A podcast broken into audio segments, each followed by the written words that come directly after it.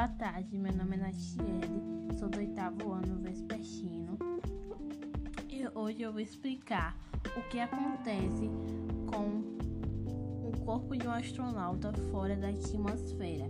A primeira coisa é, é se o ser humano entrar em contato direto com o espaço, re, re, resolve prender a respiração a perda de pressão externa faria com que o gás presente nos pulmões se expandisse, rompendo os órgãos e liberando todo o ar no sistema circulatório. Por isso, a primeira diretriz dos astronautas é respirar todo o ar quando entra em contato com o vácuo.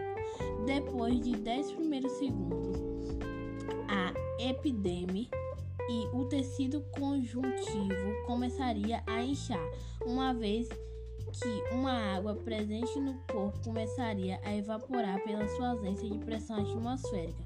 Não que uma pessoa inchasse até explodir no espaço, visto que a pele humana é forte o suficiente para conter efetuais rupturas causadas por o oscila oscilações bruscais de pressão. Tá, agora eu vou falar como o ser humano modifica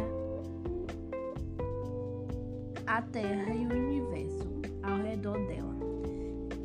Primeiro, a primeira coisa eu acho que é desmatando a floresta, porque vai ter muitos, não vai mais existir planta plantas, árvores, essas coisas. Então, a primeira coisa é isso. A segunda é queima. A terceira é extinções de animais. E também construções, é, tecnologia.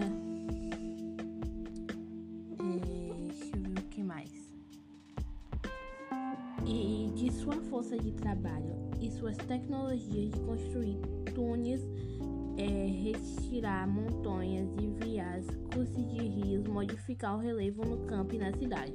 Então, o homem ele pode construir coisas, retirar coisas, desviar as coisas, modificar várias coisas, principalmente o relevo.